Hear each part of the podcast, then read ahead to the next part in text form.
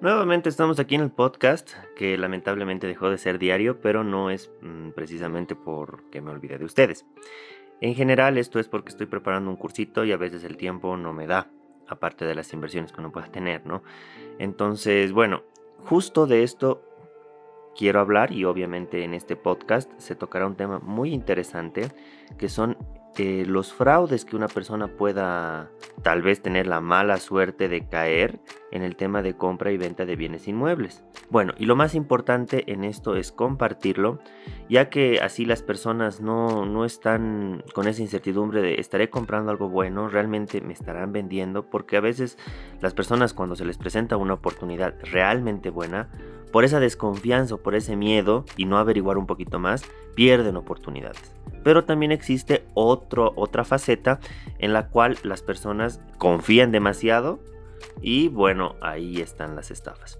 Bueno, para empezar, eh, una de las principales estafas que ya lo mencioné en un video de TikTok es que compres una propiedad por encima del precio eh, de mercado. Pero aquí me preguntarán cómo yo puedo obtener el precio de mercado. Bueno, el precio de mercado se obtiene mm, de una manera muy sencilla, ya sea preguntando eh, el precio de las, de las propiedades sector, o sea, alrededor, por lo menos hacer una encuesta de 10 o 15 propiedades, que obviamente van a haber personas que no están vendiendo su casa, pero siempre le preguntarían, señor, ¿y usted en cuánto estaría dispuesto a venderlo si lo vendería? Eso es un dato muy importante, es una manera de saber si es que el terreno que estamos comprando, la propiedad, la casa o el departamento está dentro de un valor de mercado aceptable. Pero ¿qué es lo que pasa? Ves, las personas compran em, cosas o bueno propiedades en este caso a un precio demasiado alto y eso es un problema porque en realidad te venden como dice gato por liebre, porque te dicen con esta propiedad que tú estás, estás comprando con el tiempo se va a valorizar. Pero ¿qué es lo que pasa? Por no hacer este análisis, estás comprando algo con un precio demasiado elevado. Pasamos a la siguiente, es que compres una propiedad que, que no tenga un folio real. E, este, este, también es un tema importante, ya que en muchas urbanizaciones te venden, mm, te venden propiedades, te venden lotes en este caso, ya vamos a, exclusivamente a los lotes, donde eh, tienen un folio genérico, o sea, tienen un folio madre y no realizaron el fraccionamiento correspondiente. Entonces este es un problema porque tú estás comprando algo con la incertidumbre que se van a hacer los trámites para el fraccionamiento correspondiente y que tú tengas tu folio individual. Obviamente las empresas se van a escudar diciendo, pues si ni siquiera has tenido de pagar, como que que yo te muestre los papeles. Pero les comento mm, a todos ustedes, te comento a ti que es muy importante que tengas un folio individual. De esa manera te aseguras al 100% que la propiedad que estás comprando tiene todos los papeles al día y lo más importante es que estás hablando con el dueño. Eh, bueno, todas las empresas que venden lotes y propiedades tienen ese problema lamentablemente. Pero eh, bueno, en este caso estamos para enseñar, estamos para concientizar eh, y lo más importante es para evitar caer en esas estafas, ¿no? Bueno, pasando al siguiente punto, algo muy sencillo y sé que tal vez de alguna manera te vas a identificar, es que no te asegures que la titularidad de la propiedad que estás comprando esté completamente saneada. ¿Y cómo, y cómo hacemos esto? ¿Cómo, nos aseguramos? A veces nos, charlas, nos charlan tan bonito que evitamos analizar lo más importante que son los papeles y decimos, no, no, esto me encanta, lo voy a comprar y lo compro ahora. Pero aquí está el tema, es que no te has asegurado. ¿Y cómo uno se asegura que la propiedad está completamente saneada? Bueno, algo sencillo y los documentos más importantes estarían en la información rápida emitida por derechos reales. Es un, es un reporte, un reporte bastante sencillito que, em, que puede ser eh, adquirido por 78 bolivianos en las oficinas de derechos reales. Ahí te va, mm, se va a detallar quién es el dueño, si es que tiene gravámenes, si es que tiene trámites, si es que tiene algún proceso judicial, porque obviamente lo importante es comprar un terreno o una propiedad completamente saneada. Esa es, es, un error, en realidad no, esto no es una estafa, esto es un error que uno comete, no, no ver los papeles. Y ojo que esto de la información rápida es al día, entonces es muy importante tener este, este documento antes de realizar la compra de cualquier tipo de propiedad. Bueno, ya hemos analizado estos puntos, ahora es importante tocar dos temitas más.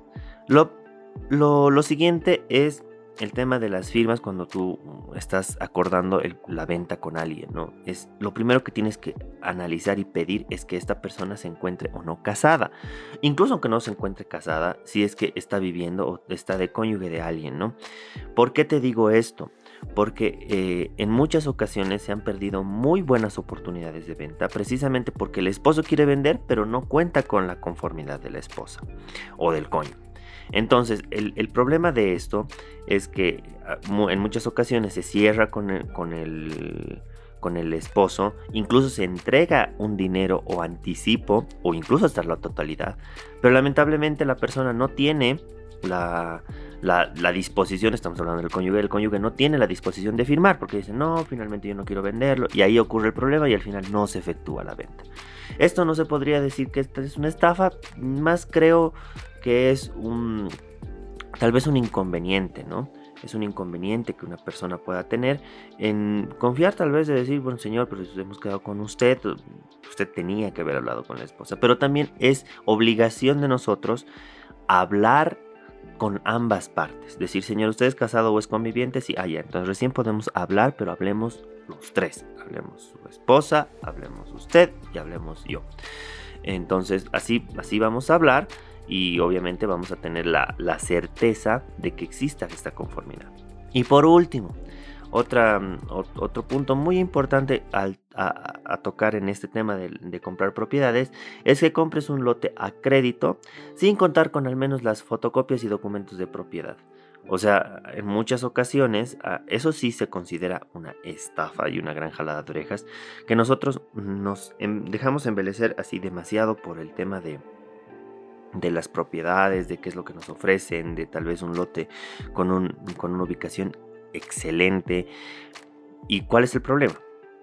Es que al final no hemos revisado lo más importante que son los papeles. Nos hacen firmar un documento privado, nos dan un folio genérico y listo, para de contar. No, nosotros tenemos que ir un poco más allá y solicitar en tema de crédito que tengan los papeles al día. Y decir, no, pero es que los papeles se le va a dar cuando se termine de cancelar. Ya está bien, señor, pero quiero saber si es que usted es legalmente propietario y con eso estoy tranquilo. Entonces, de esa manera ustedes se pueden asegurar. Haciendo un breve resumen para que tengan mucho cuidado en adquirir una propiedad porque uno sabe que está invirtiendo gran parte de su dinero, tal vez todo su capital, en una propiedad. Entonces, eh, analicemos nuevamente cuáles son las principales estafas y tal vez problemas que puedan ocurrir en el tema de bienes inmuebles. Por un lado, es comprar una propiedad con el precio demasiado alto, comprar una propiedad sobrevaluada. Segundo es que compres una propiedad que no tenga un folio individual, que no se encuentre fraccionado. Tercero es que no te asegures de la titularidad con la información rápida, tienes que saber todos los papeles y los documentos. Cuarto es que compres una propiedad solo con el consentimiento del esposo y no así de la esposa o del cónyuge, porque sí o sí se va a necesitar la conformidad para firmar en notaría y muchos negocios se caen por este tema. Y por último es que compres un lote a créditos sin contar con al menos las fotocopias que validen el título propietario. Entonces, eh, este podcast es demasiado cortito, pero considero de que es bastante útil para las personas que quieran empezar en bienes raíces. Y mm, bueno, lo más importante es que se capaciten, que dense estos 10 minutos. O ahora analicemos cuánto tiempo estamos, creo que estamos 8 minutos. En 9 minutos. Analicemos estos 9 minutos. Eh, escuchemos este podcast. Pueden escucharlo nuevamente. Igual tengo videos en, TikTok donde, donde explico eso de manera súper fast. Y bueno, nuevamente invitarles a las personas que, quieran acceder al, tema de, de, mi curso. Estoy con un curso así sencillito que va a durar solo dos semanas.